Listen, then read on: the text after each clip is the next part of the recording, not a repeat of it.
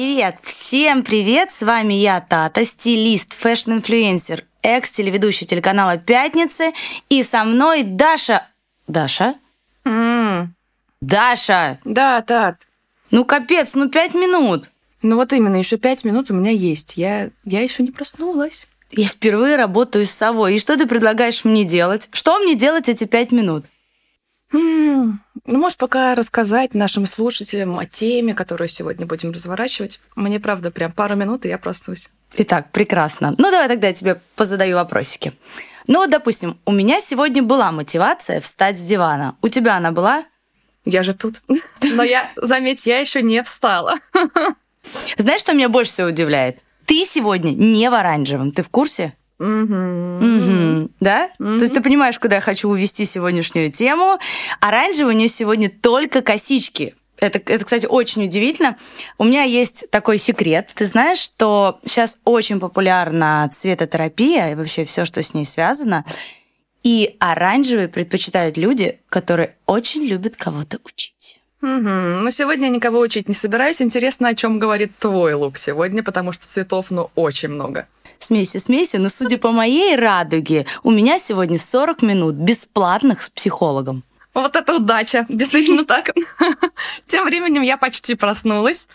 Ну что, давай озвучим тему. Сегодняшняя тема — это мотивация. Да, и так как ты стилист и хорошо э, разбираешься в цветотерапии, давай с этой темы и начнем. Интересно послушать, какие цвета каким образом влияют на наши отношения к жизни, на наше настроение, как вообще одежда которую мы каждое утро на себя э, надеваем, влияет на настрой вообще на весь день.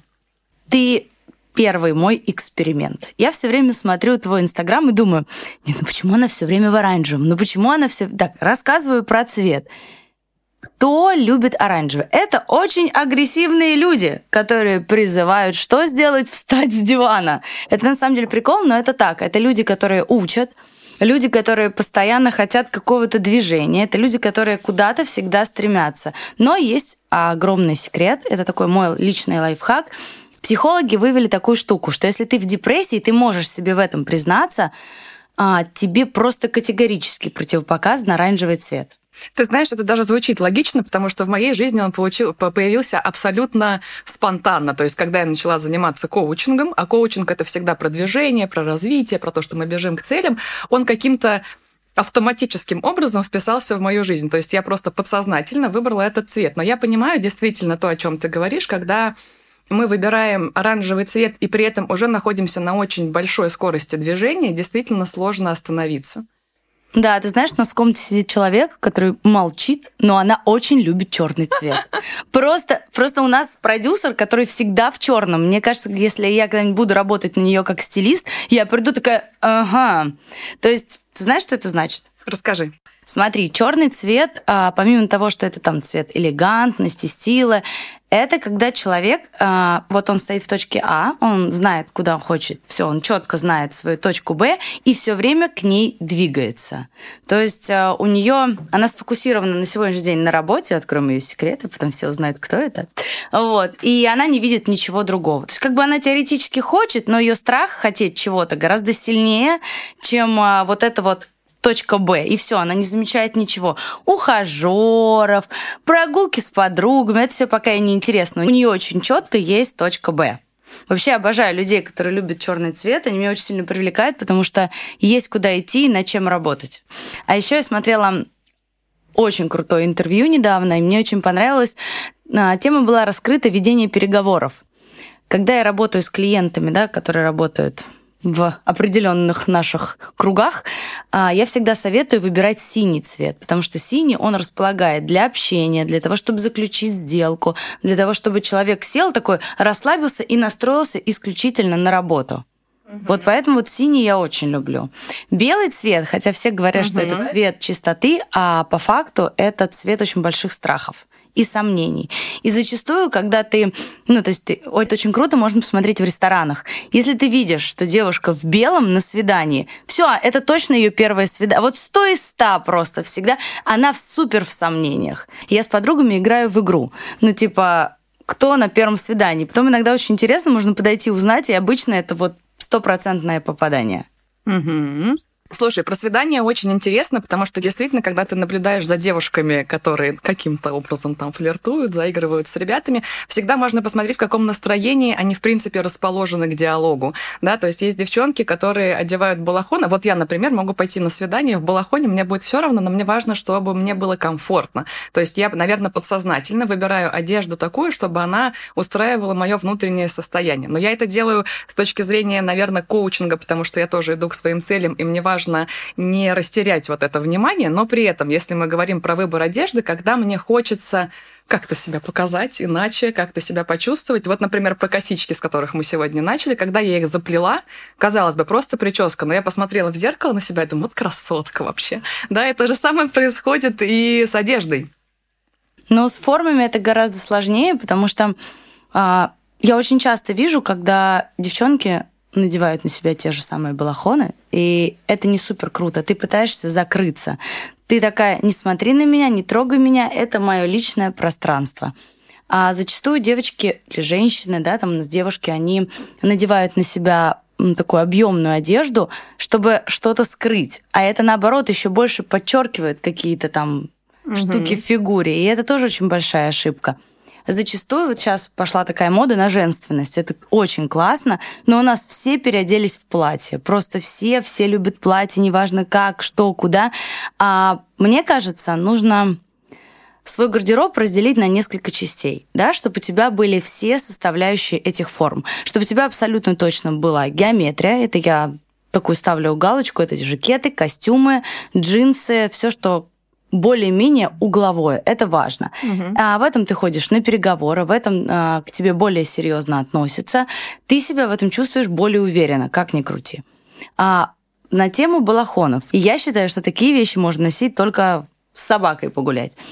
Почему, объясню, это не придаст тебе уверенности. Это будет твой личный комфорт. Это называется «я не слушаю тебя, мальчик, если я на свидании». «Я не слушаю тебя, человек. Мне сейчас важно не растерять мой суперкомфорт». Более того, я вроде как выгляжу классно, потому что мне так комфортно, но это опять в формате «не трогайте, пожалуйста, меня». Я, либо я несу вам информацию, и вы меня как бы слушаете, но тут говорю я. То есть это обычно односторонне. То есть, грубо говоря, почему ты ведешь все свои сторис, да, вот эти вот маленькие, коротенькие, в балахоне, ты хочешь, чтобы тебя послушали, там же не будет угу, диалога, диалога, да, там как бы такой монолог. Вот. И ты пытаешься сосредоточить все внимание на себе и сама себя на этом пытаешься сосредоточиться. Дальше еще, подожди, еще следующее, такое у меня легкое струящееся это платье, да, все, что с этим связано. Это я называю, когда очень нужно включить женственность. Это прям супер важно. И вот такие вот разделения в гардеробе, они должны существовать. Про платье, кстати, у меня есть практика. Многие клиентки, которые приходят с запросом, там, не могу найти мужика, встретить, хочется как-то раскрыться по-женски, я им даю прям задание. В течение недели вы не носите штаны, вы не носите брюки, шорты, вы одеваете платье, юбки, и проходит буквально пару дней, это действительно так есть на практике, они звонят такие, Даш, что происходит там? Со мной начали заигрывать, я себя чувствую вообще по-другому. Мне хочется в магазин за хлебом выйти, понимаешь, в этом платье. Это действительно про состояние. На самом деле это очень круто. Я делала так 21 день, пока не сошла с ума, потому что, более того, у меня была цель, у меня прям была цель, мне хотелось только платье носить, только юбки, я там заземлялась, я что только не делала. Но это тяжело достаточно. В какой-то момент я поняла, что зимой это капец как неудобно. Я смотрела на этих женщин на Бали, которые это транслируют, такая, думаю, нет, все, не моя история. Но это очень рабочая, это прям рабочая история, рабочий лайфхак. Мотивация, да, мы ведем же к этому. Для меня первая мотивация – это все, что связано с цветами, с цветотерапией. Хочешь себя поднять с дивана, да, выбери свой цвет. Неважно, это будет розовый, если ты ушла в какие-то черные цвета, тебе грустно там. Если ты понимаешь, что твою энергию нужно куда-то направить, это будет оранжевый. Если ты понимаешь, что а, у тебя не очень настроение, ну, такие качели. Я думаю, сейчас мы все проходим этап качелей. Очень круто помогает желтый цвет. Во-первых, mm-hmm. он дает уверенность, во-вторых, идет какая-то направленность. Дальше я бы пользовалась формами. Если ты понимаешь, что у тебя нынешние качели, да, то ты надеваешь что-то платье, да, такое что-то женственное, аккуратное. Если ты понимаешь, что тебе нужно сосредоточиться, встать с дивана и сосредоточиться на какой-то там супер работе, то я бы предпочла костюмы и все, что связано с геометрией, да. Если ты несешь информацию онлайн, то это что-то объемное, комфортное для тебя, чтобы тебе было удобно удобно говорить, двигаться и доносить информацию.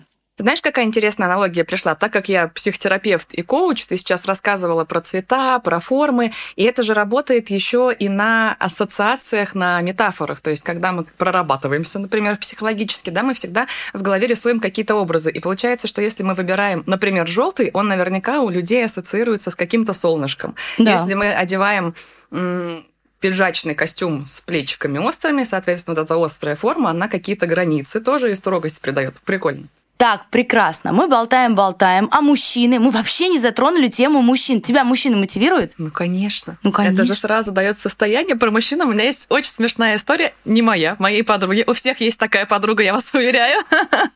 Она мне звонит недавно и говорит, Даш, я уже три месяца никакие проекты не могу делать. Я, я не сплю до 6 утра. Я говорю, что случилось? Я правда решила, что что-то случилось. Она говорит, я смотрю на Серкана Балата Это и, кто? Не, и не могу остановиться. Подожди, это кто? Это турецкий сериал, называется «Постучись в мою дверь». Он порвал просто все рейтинги, он перебил даже все сериалы Netflix. То есть у нее мотивация мужчина какой-то, который точно. приезжает сюда? Нет, это просто герой сериала, из-за которого она не может спать. О, и Господи. здесь получается двоякая история. То есть, с одной стороны, у нее есть мотивация залечь дома с ноутбуком, а с другой стороны, она теряет мотивацию к реальной жизни. Блин, ну да. Но это крутая история, на самом деле. Так, мотивация. Нет, меня мужчина абсолютно точно мотивирует, потому что ты хочешь быть... Хотя нет, это ты делаешь для себя и ради себя.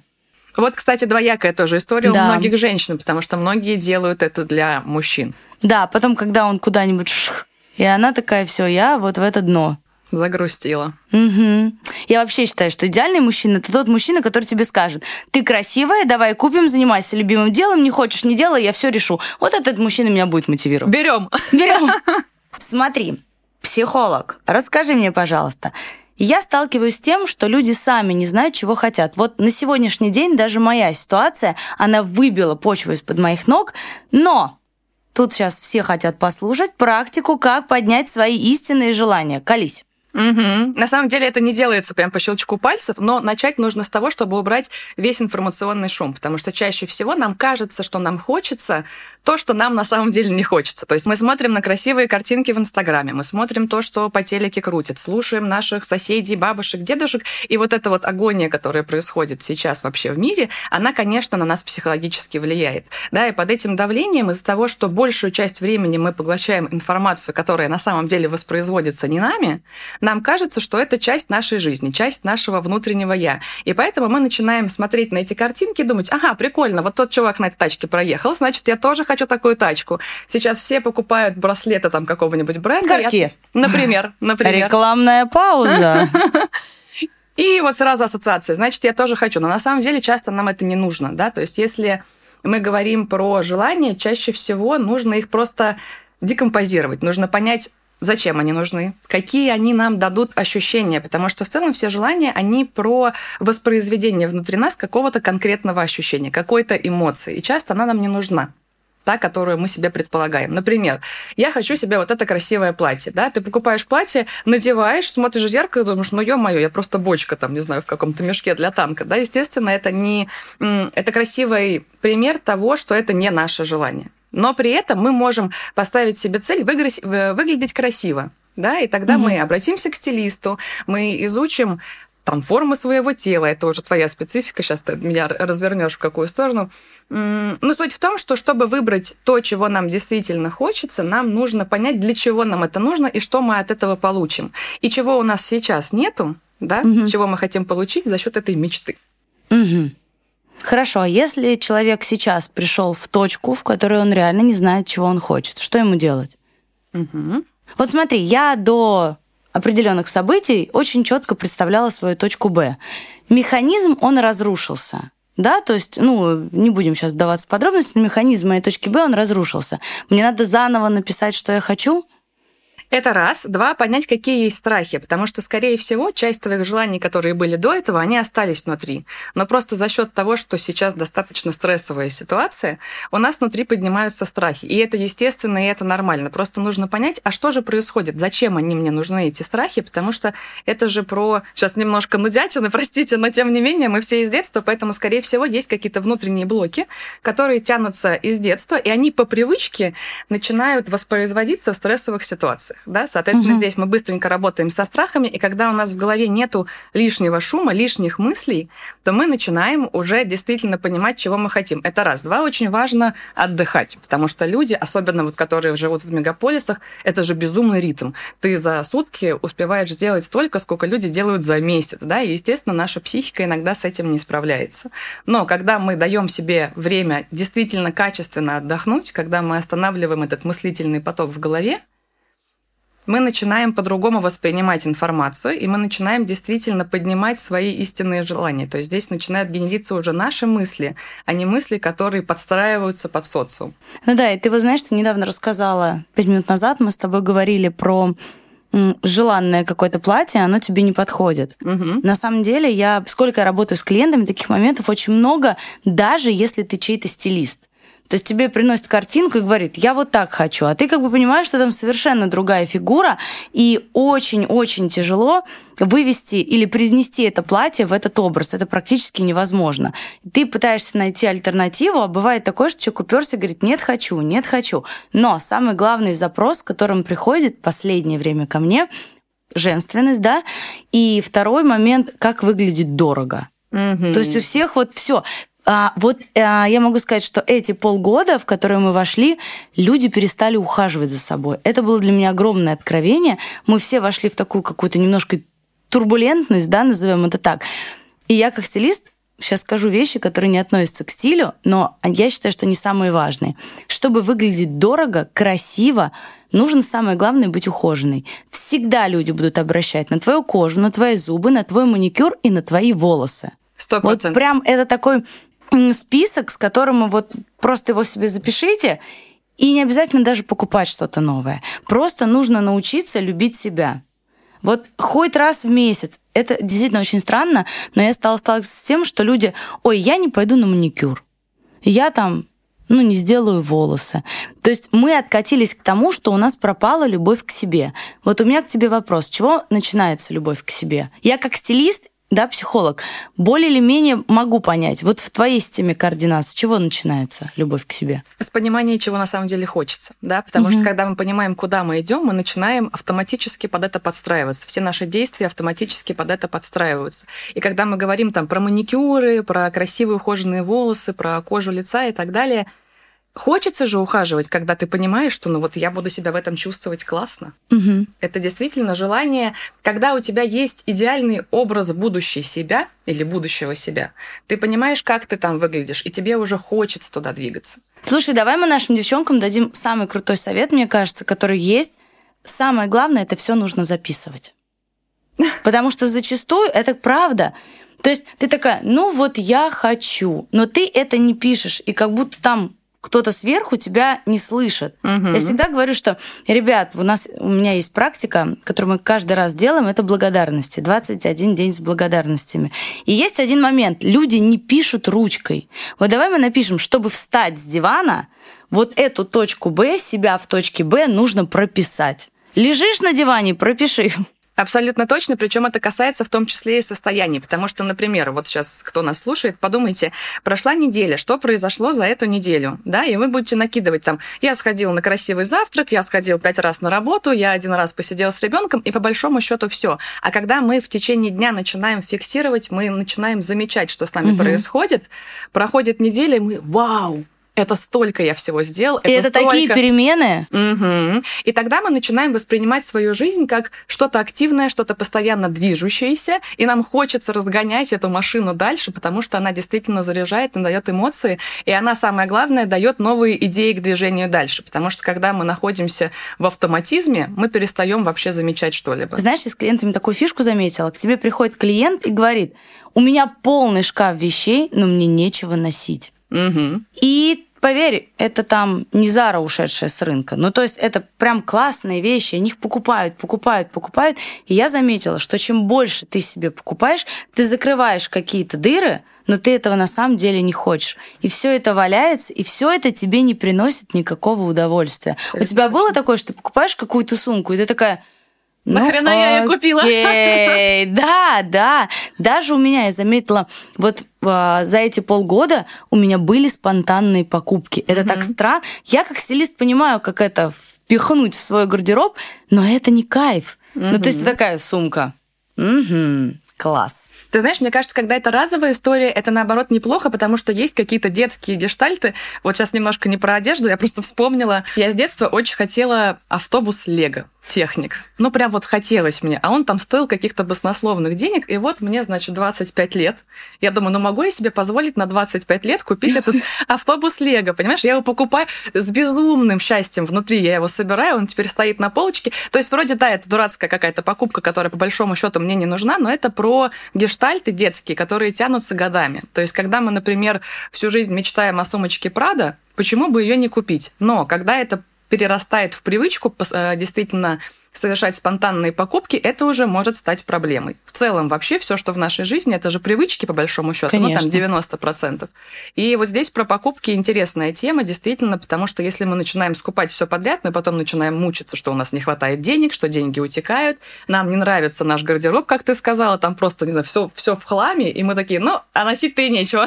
Да, поэтому почему я всегда говорю, хотите куда-то прийти вот в эту свою точку Б, пропишите. Все, у меня нет других версий. Даже что касаемо одежды. Почему такие психологи разные говорят, что даже если вы идете в магазин за продуктами, напишите себе список. Это структура, потому что в противном случае мы начнем поддаваться, например, нашему чувству голода, за какой-нибудь сырок купим да, дополнительные да, да. желтые помидорки, которые нам не нужны. Это как синим цветом. Вот есть лайфхак, хочешь, чтобы переговоры были успешные, синий цвет. Хочешь а, купить нужные продукты, поешь перед тем, как пойти в магазин. Смотри, так, а, про мотивации. Я считаю, что история с благодарностями – это супер про мотивацию. То есть ты каждый день благодаришь, и есть за что благодарить, абсолютно точно, да? Мы пишем каждый день тему. Я выписываю тему, и мы вот по этой теме двигаемся. Какие у тебя есть лайфхаки? Дополню про благодарности, почему вообще это работает. Потому что мозг настроен на что-то позитивное. То есть мы начинаем вылавливать что-то хорошее, что происходит в нашей жизни, и автоматически мыслей приятных становится больше, и мы начинаем замечать вокруг приятные какие-то вещи, а не то, что вызывает у нас негатив. Смотрите, здесь, наверное, важно понять, что такое вообще в принципе мотивация. Мотивация – это какой-то азарт, который в моменте возникает внутри, какой-то огонек. Мы что-то увидели, появилась какая-то идея, и вот чтобы он не затух, его нужно раздуть. Да? И, соответственно, чтобы мотивация не пропадала, необходимо внедрять привычки. Вот мы косвенно их эм, коснулись, и действительно это очень важная тема, потому что очень часто же бывает, в 90% случаев, я вот с клиентами сталкиваюсь, что люди начинают делать, проходит день, у кого-то ночь, у кого-то месяц, и они перегорают. И перегорают они исключительно потому, что у них нет вот этой самой структуры. То есть мотивация, как бы это странно ни звучало, оно про очень четкое планирование. Да? Потому что когда ты каждый день закрываешь маленькие-маленькие свои цели, планы, ты смотришь на себя, понимаешь, что ты молодец, это вот дополнение к практике благодарности, угу. поставил галочку, я молодец, и тебе хочется двигаться дальше. Но при этом, чтобы она еще и не затухала, важно понимать, к какой финальной точке ты придешь. То есть, да, это здорово, есть огромное количество, например, творческих людей, которые живут спонтанно, и они в этом творческом процессе могут улетать там на месяц, на два, но мы знаем, что они, именно такие люди, часто впадают в депрессии. Почему? Потому что у них нету финальной точки, к которой они хотят прийти. И очень важно до этих финальных точек доходить. И чтобы до них доходить, необходимо их ставить себе достаточно адекватно. Потому что часто люди говорят, я полечу в космос. Да, и понятно, что он там через два года не улетит в космос, потому что это целая история, это обучение, это подготовки, это здоровье, и в целом это дорого угу. и не очень осуществимо. Но при этом, если человек понимает, что цель адекватная, она его будет мотивировать. И при этом он должен понимать, зачем она ему нужна. Угу. А скажи мне, пожалуйста, а если происходит качели? Я даже сейчас не на примере своих клиенток, вот у меня, допустим, супер качели. То есть я выпадаю из жизни, Дальше я такая, все, начинаю. У меня начинается спорт, я много работаю, я ухаживаю за собой, я ношу платья и юбки, я строю цели, планы, мы что-то делаем. Потом я такая, опа, все, я опять скатилась. И там неделю я вот в uh этом дне. uh Вот как это изменить? Это сейчас история почти про каждого, про тебя, про меня, про всех. Абсолютно точно. Здесь самое главное фокусироваться на чувствах, потому что что происходит чаще всего? Возникают вот эти мысли, что все, я устал, да, там uh у меня откат, и мы начинаем это в голове прокручивать, но мы не опускаемся ниже в тело, мы не опускаемся в чувства. А если мы научимся отлавливать то, что происходит внутри, и как будто, вот смотрите, когда происходит какая-то, например, неприятная ситуация, ситуация, которая вызывает неприятные эмоции, в теле всегда возникает какое-то ощущение. да, это про чувство, это про то, что у нас тело, мозг, оно все связано. И если мы в этот момент разрешим себе этому чувству разрядиться внутри, то есть мы расслабим тело, самая простая практика... Пойти на массаж. Например, а еще проще просто дать себе 10 секунд и глубоко подышать, потому что дыхание, да, с точки зрения там, биологии, оно действительно расслабляет наше тело, глубокое дыхание. И вот тебе ответ, да, вместо того, чтобы прокручивать мысли, очень важно опуститься в тело, разрешить чувству быть. Вообще, если мы говорим про психологию и про откаты, самое классное, что мы можем сделать, это разрешить себе проживать абсолютно все эмоции. Важно научиться делать это не деструктивно, там, условно, вы ругаете со своим молодым человеком, со второй половинкой. Если вы будете на него орать, наверное, это будет так себе история, да? Но при этом, если вы в моменте поймаете это ощущение какой-то злости внутренней и разрешите ей, ну, просто где-то проскочить, не, не законсервироваться внутри, а просто вот продышать, сразу становится легче. Почему очень многие про те же отношения, мне кажется, просто это самый наглядный пример, с которым абсолютно все сталкиваются. Кто-то выходит из отношений и переживает это в течение года, не может отпустить, а кому-то достаточно недели или двух. Потому что за эти две недели человек разрешает себе прожить все эти эмоции. Все, ты отпускаешь. Ты отпускаешь, угу. тебя, у тебя нет никакой зависимости. То же самое происходит с любыми другими ситуациями. Например, ты там вот как рассказала, да, структура, платье, расписание, Да, все, я свалилась. Вот в какой-то момент, и у меня такие качели, начиная с определенных месяцев, то есть две недели я держусь, я такая работаю, все делаю, зайчик побежал, и потом такой, фух, у меня откат, просто такой откат, угу. что ну прям иди пей таблетки, вот, чтобы ты понимала уровень отката. И неделю ровно я прям вся в страданиях, я не хочу работать. Я работаю, но это в таком вот формате, угу, знаешь, угу. унылые какахи. То есть как отсюда выйти? Вот давай разберем. И как сюда не прийти? Давай вот к этому начнем. Давай прямо разберем, а потом как раз к этому к выводу придем. Впервые вообще за всю мою жизнь у меня супер рабочее лето. И я не могу себе... И я опять... То есть я так опять собираюсь, но это уже собирательство на уровне унылого говна. А дальше ты такая неделю в этом состоянии работы, и все, и дальше ты скатилась. Угу, То есть ты либо точно. болеешь, либо у тебя заболел зуб так, что у тебя там всю десну раз... То есть все. Организм такой, вау, сос. И вот смотри, что получается, то, что я описала до этого. Ты продолжаешь накручивать эти мысли, ты о них думаешь, думаешь, думаешь, думаешь. И когда мы постоянно на этом фокусируемся, то есть фокусируемся на негативе, мы его раздуваем автоматически. Угу. Да? Поэтому важно фокусировать свои мысли на чем-то хорошем и, опять же, опускаться в чувства. Если ты разрешаешь... Вот тебе плохо, ну иди проревись. Не знаю, закройся в туалете, если неудобно на публике. Пореви пять минут, но дай этой эмоции выйти. Все, моментально мы чувствуем облегчение. Это как с адреналином. Вот, например, я недавно прыгала с парашютом. И ты сидишь, смотришь в небо на эти маленькие точки, которые спускаются, и тебе действительно страшно. Ты садишься в вертолет или в самолет, поднимаешься, смотришь вниз, там Maps.me. Ты не понимаешь, что делать. Тебе кажется, ты сейчас сделаешь шаг и просто улетишь. Стресс. Это по большому счету стресс, который происходит в нашей повседневной жизни. Но когда мы делаем шаг угу. и отпускаем эти мысли, максимально наше сознание рассеивает вот этот негатив, и мы начинаем фокусироваться уже на хорошем. То есть давай так, смотри, я подведу итог твоих слов. То есть я понимаю, что я скатываюсь. Угу. Что я делаю? Первое, что я делаю, я иду себе поплакать. Понимаю, не помогает. Все, схема не рабочая. Слушаю тело. Я либо дышу, либо иду на массаж. Угу. Да, оно становится чуть полегче. Дальше я начинаю благодарить. Да, тогда я фокусируюсь на чем-то позитивном, что вокруг меня. Угу. Дальше мои действия. Ну, допустим, да, там я какие-то яркие цвета добавляю, да, не в состоянии депрессии, а когда я в состоянии вот в этой уже точке, там где-то посерединочке угу. выхода из этой ужасной ситуации. Я добавляю какие-то цвета, дарю себе цветы, да, так вот если угу. по мотивации. Дальше.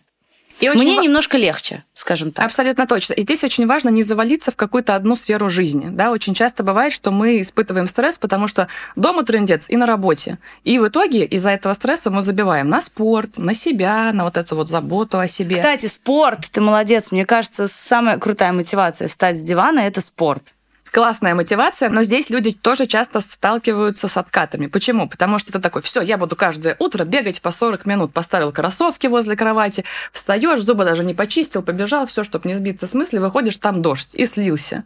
Да? И здесь очень важно, это вот про целеполагание, очень важно не не поставить слишком большую цель, с которой ты не справишься. Лучше сделать маленький шаг. Лучше ты побегаешь угу. каждый день по 10 минут, и у тебя это войдет в привычку, и ты потом будешь делать это просто на автомате. Чем ты три раза выйдешь на 40, у тебя просто отвалится от боли и от непривычки ноги, и ты такой, ну его нафиг, как бы я бегать точно не буду. Да, то есть здесь еще очень хорошо работает схема маленьких шагов. Хотите, я вам расскажу про свою мотивацию заниматься спортом. Я покупаю себе новый крутой костюм. Я серьезно говорю, меня после того, как я сделаю эту покупку, я не шучу сейчас, я ну точно неделю я буду классной, я буду ходить в этой новой спортивной форме, и я никуда со спорта не съеду. Угу. Это удивительное рядом, вот со мной это сто процентов работает. Это работает на самом деле совсем, это про атрибутику. То есть если мы хотим, вот я как художник могу вам рассказать, у меня есть э, в квартире маленькая зона, где я пишу картины. И если там не стоят холсты, не разложены краски, я могу подойти, посмотреть на все это дело, и я когда только представляю, что мне сейчас это все раскладывать, я такая, ну, отложу до завтра.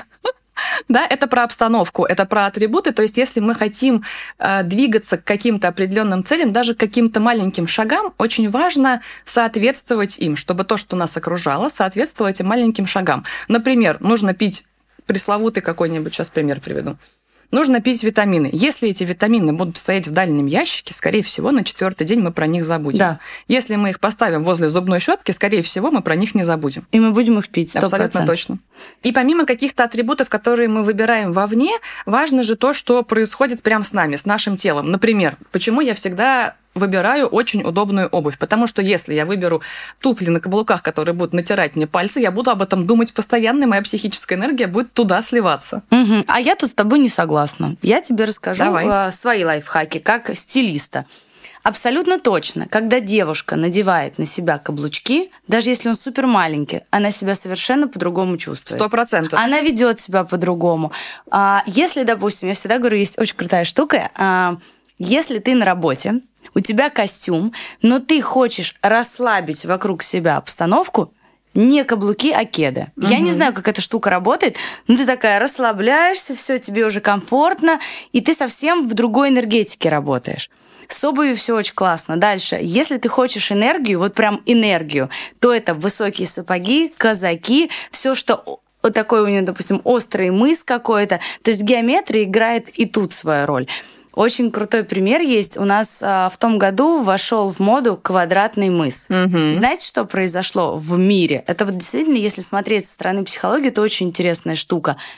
У нас женщины стали, смотрите, и я сама а, пошло направление на то, что там не обижать женщину, женщина должна быть в правительстве, женщина создает ком... Жень четырех, четыре угла, угол, квадрат. Мы все делали очень твердо. Угу. И, и, и реально в и реально в моду вошел квадратный мыс. Я прям на это смотрела, можно откатать и посмотреть, когда такая обувь была популярна и что было тогда в политике.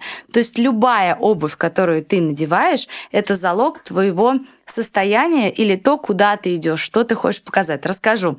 Мне всегда мои клиентки говорят, нет, ну я вот так вообще в кроссовочках, там, в шлепках, а если навстречу, я на каблуке. Я говорю, да, конечно, потому что что ты хочешь? Каблук. Ты выпрямляешься, у тебя другая походка, у тебя другая подача. Даже если у тебя рабочая встреча, но там мужчины, ты все равно их к себе по-другому никогда не поверишь, что вот такая сгорбленная в кедах, ты придешь и всех очаруешь. Но это прям вообще не та история. Поэтому про обувь, как про форму одежды, так и про обувь, обувью можно очень много что показать. Угу. То есть для меня это, и когда мне говорят, ты знаешь, нет, шлепки это исключительно для отдыха. Вот на сегодняшний день точно нет. Есть шлепки, в которых я не, не понимаю, я пока не очень понимаю стороны психологии, как эта схема работает, но ты себя расслабляешь. То есть, если в середине дня у тебя, ну, естественно, если ты не в офисе работаешь, если у тебя есть встреча, ты хочешь поставить себя на паузу, просто надень шлепки, даже в машине. Потому что у нас ассоциация с тапками. С отдыхом. Да. Да. И ты такая, опа, выключилась. Все, я даю себе перерыв. Угу. И даже до смешного я настолько к этому пришла, что я иногда с утра встаю, вот как сегодня такая, ой, пожалуй, лучше типа шлепанцы. Потому что я понимаю, что у меня были совершенно безумные две недели, и мне нужно войти хоть в чем-то вот в это спокойствие. Но после нашей записи у меня будет очень важная встреча, и все, у меня каблук и у меня жакет. Угу. Это знаешь про что? Про то, что все, что с нами происходит, это всегда и про внутреннее, и про внешнее. То есть, да, например, состояние это важно, но это состояние можно усилить или даже выработать за счет каких-то внешних атрибутов, в том числе и одежды, там, причесок, макияжа, да, вот девчонки приходят на макияж, на красивый, но они же всегда потом улыбаются, да. они всегда себя чувствуют уверенней. И это не обязательно пускать на самотек или просто потому, что надо делать, да, вот надо мне прийти на какую-то коктейльную вечеринку, я делаю красивый макияж. Нет, это можно делать намеренно, то есть сделать выбор, создать себе определенное настроение, определенное состояние и выбирать какие-то атрибуты, в том числе и про одежду. Очень круто. Да, есть вот и прям очень крутая фишка. Это как, знаешь, я все время возвращаюсь к цветотерапии. А, ко мне приходят иногда клиенты, ну, то есть ты его видишь первый раз, и чтобы считать человека, ты всегда смотришь на обувь, на цвет одежды, на форму одежды, и ты уже понимаешь, с кем ты имеешь дело. А, у меня был один раз случай, реально очень интересно. У меня пришел клиент-манипулятор. А, это было очень странно. Я потом узнала, что биполярка, но я узнала это, к сожалению, попозже. И вы не поверите, человек выбирал голубой цвет. Ну, в какой момент я уже начала сходить с ума, я реально залезла, ну, прям в психотерапию, в цветотерапию, и я э, посмотрела, я думаю, почему у нее всегда это обостряется. У нее прям, она реально была на обострении. А, она голубой, он обостряет все вот это вот, то есть он противопоказан манипуляторам, людям-манипуляторам или с биполяркой. Но они его всегда выбирают, потому что им очень тяжело вынырнуть из этого состояния. И я просто, и мы начали уходить от голубого. Так вы понимаете, что у нас произошло? Она стены дома покрасила в голубой. Mm-hmm. То есть я от нее этот цвет убираю, прихожу, и я охренела. Я просто такая, а что? А что? То есть, да, цепляет, ты цепляешься за эти цвета. Вот сейчас, прости, я тебя перебила. С розовым такое. Знаете, есть такие женщины, а, которые очень любят розовый. Они будут... Это называется недолюбили. То есть, когда я вижу такого клиента, все, там однозначно. Недолюбили, недожалели, недоласкали. Посмотрите на меня. Скорее всего, у Хочется этой быть дев... маленькой девочкой. Да, скорее всего, у этой девушки очень взрослый муж а, спутник по жизни, или она до сих пор живет с родителями. То есть она может во все вообще розовое быть, и это будет ее любимый цвет в сумках, в обуви. Из этого состояния тоже очень тяжело человеку увести от состояния недолюбили. Но розовый очень нужен как раз тем, кто у нас очень сильные женщины. И это такой перелом. Вы не представляете, когда ко мне приходит деловая женщина, я говорю, ну что ж, практика на эти выходные. Она так меня смотрит, опять, мы типа просто гардероб разбираем. Я говорю, не-не-не, мы носим розовый. Там, там человек просто вот так вгрызается в стену и такой, нет, пожалуйста, я это мой самый нелюбимый. Да я и рот, да где розовый? Да я вообще не про это. То есть это вот такие страхи. То есть можно иногда проэкспериментировать со своими даже друзьями, это очень круто работает.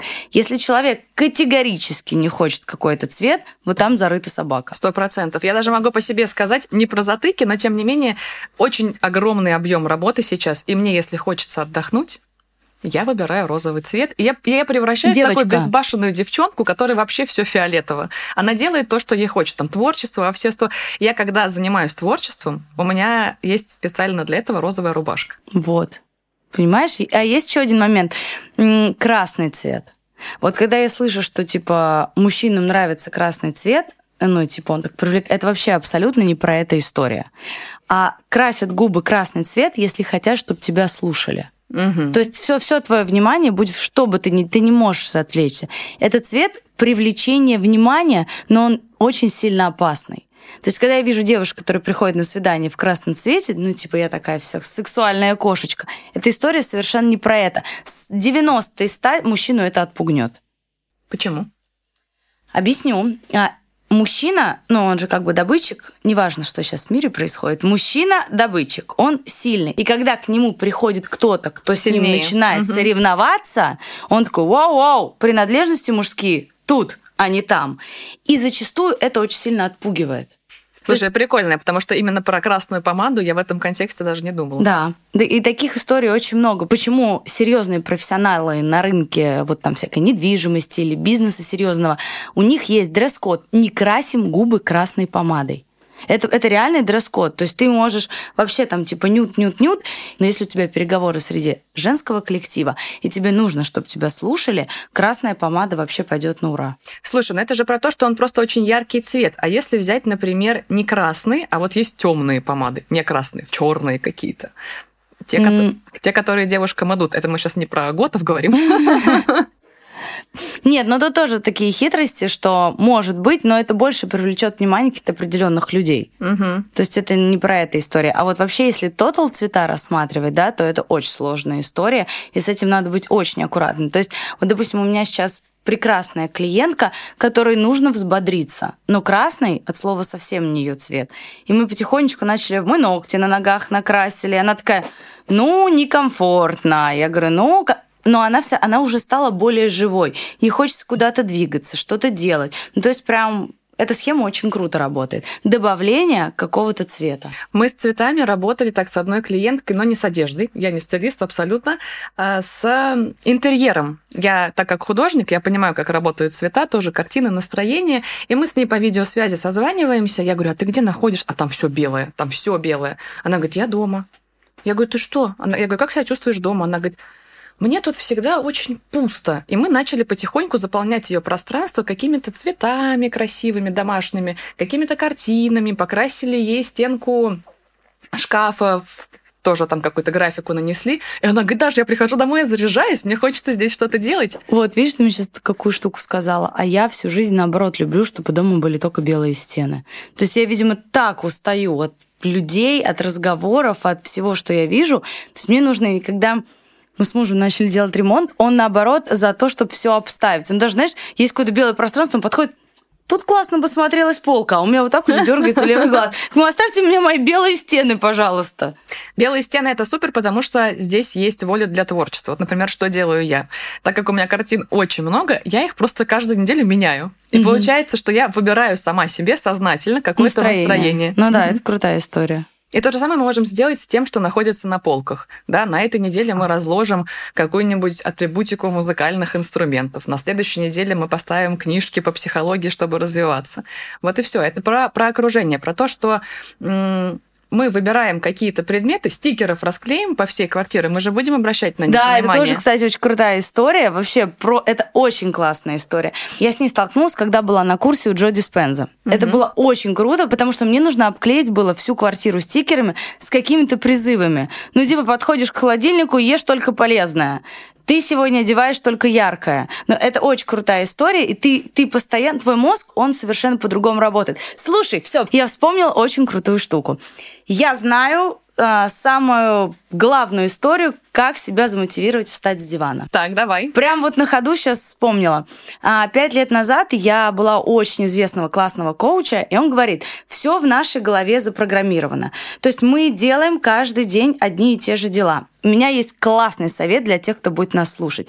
Три пункта изменений в своей жизни. Сейчас вы видите мои руки, никто не увидит, а вы увидите.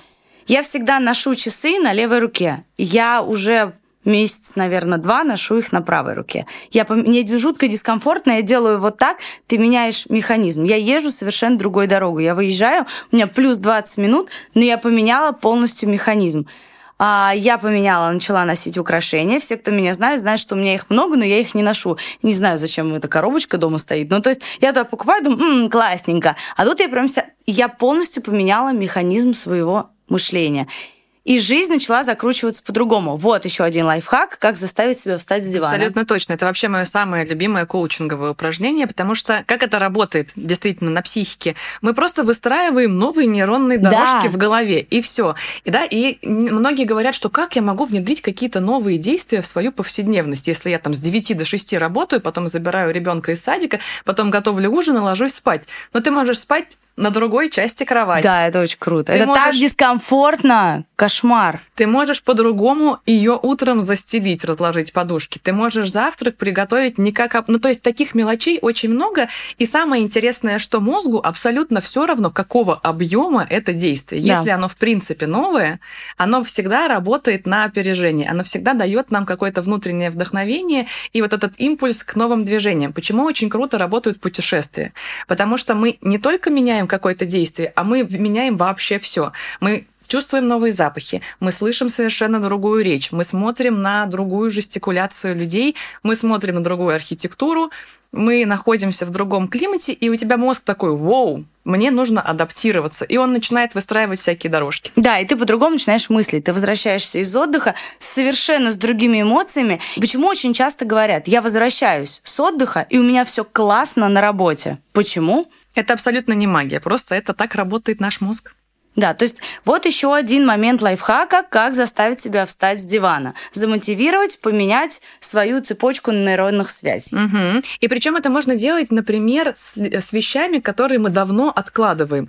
Я давно хотела сходить в гончарную мастерскую, и вот уже два года смотрю на красивые тарелки в Инстаграме, понимаешь, ну, не, ну сходи, это займет два часа твоего времени, ты получишь невероятные эмоции, ты сто процентов будешь целую неделю всем рассказывать, какая-то классная тарелка, а потом из нее же еще будешь завтракать целый спектр эмоций. Ну да, согласна. Так, подожди, мы забыли с тобой про очень важный пункт мотивации. Мы не поговорили про окружение, потому что именно про людей. Да, те люди, которые находятся с нами рядом, они нас заряжают. Почему? Часто сейчас это прям везде фонит, что выбери себе окружение, и ты изменишь. Тебе кажется, что это ерунда, но на самом деле, когда ты находишься с людьми на таких же мыслительных процессах, когда ты заходишь, например, в зал, где полторы тысячи заряженных людей на результат, тебе автоматически хочется тоже прийти к какому-то результату. Поэтому, если мы говорим про мотивацию, очень классный инструмент окружать себя людьми, которые мыслят схоже в перспективу которые хотят того же, чего хочешь ты. Вы можете быть абсолютно из разных сфер деятельности, да, например, вы занимаетесь дизайном, а он строитель, но при этом, если вы оба заряжены на какое-то действие, на масштаб, у вас будет коннект, и вам захочется друг друга поддерживать. Поэтому, пожалуйста, не забывайте о том, что огромное количество комьюнити существует, где мы можем друг друга действительно мотивировать, поддерживать, а поддержка для всех людей, ну, очень важна. Особенно сейчас. Особенно сейчас. Так, прикольно. То есть мне нужно менять мое окружение или моей лучшей подруге менять свое окружение. Ну, допустим, сегодня она мне прислала шутку. У подруг синхронизируются циклы, а у лучших подруг пиздец по жизни. То есть ты вот про это, да? Угу, понятно, как же нам это убрать. Нет ничего лучше в плане мотивации, чем хотя бы просто встать с дивана. Поэтому просто сделайте первый шаг и встаньте с дивана. Встань с дивана. Встань с дивана.